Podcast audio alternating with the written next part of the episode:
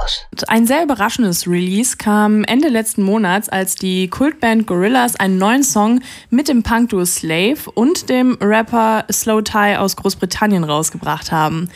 Anna, du hast den Song gehört. Was erwartet uns da? Ja, also erstmal ein kompletter Genremix, der sich aber gar nicht durcheinander anhört, sondern ziemlich natürlich. Wie du eben schon gesagt hast, hört man auf dem Song den typischen Gorillaz-Sound, aber auch Punk, Rap, Ska und teilweise auch soulige Elemente.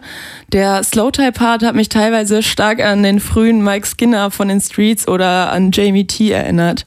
Aber Slow Tie, der war doch letzte Woche auch wegen was anderem in den Medien, oder? Ja, genau. Also der britische Rapper hat letzte Woche ziemlich negative Schlagzeilen gemacht, ähm, als er bei den NME Awards den Award Hero of the Year gewonnen hat und anschließend äh, die Moderatorin bedrängt und sein Drink und sein Mikro ins Publikum geworfen hat und sich einfach ziemlich daneben benommen hat.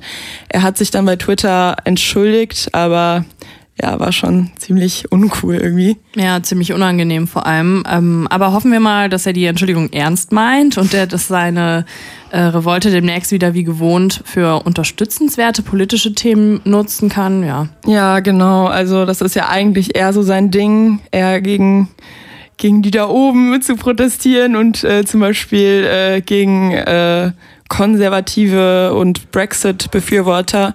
Und äh, ähnlich sieht es auch in seinem Part auf dem Song Momentary Bliss aus. Der hat einen unterschwellig gesellschaftskritischen Text, wie man ihn auch von ihm kennt. Und hinter den Metaphern, die er an einen Love-Song erinnern, versteckt sich vor allem Kritik am Kapitalismus und dem kurzlebigen Hedonismus unserer Zeit und gleichzeitig auch äh, die Kritik an der Unzufriedenheit, die jeder so mit sich selbst hat.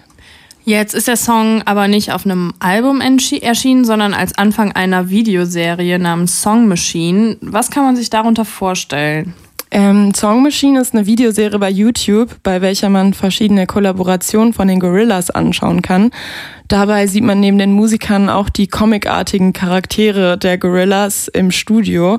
Das finde ich einen ziemlich kreativen Ansatz und man kann sagen, dass die Gorillas in den letzten 20 Jahren quasi nichts an Relevanz verloren haben. Also ich finde, die sind immer noch irgendwie eine sehr, sehr spannende Band und es ist auf jeden Fall eine große Empfehlung von mir, euch das Video mal anzuschauen. Alright, da kann man ja sehr gespannt sein auf die nächsten Episoden der Song Machine. www.kölncampus.com www